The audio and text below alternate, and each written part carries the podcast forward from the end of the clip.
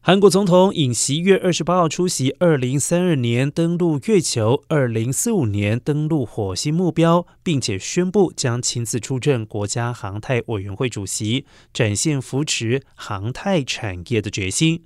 此前，韩国学界曾经笼统提出火星探测构想，但是官方宣布探测火星的具体时间表尚属首次。这回尹锡月提出了六大政策方向。与扶持计划分别是月球和火星的探测、跻身太空技术强国、培育航太产业、培养航太人才、维护太空安全以及主导国际合作。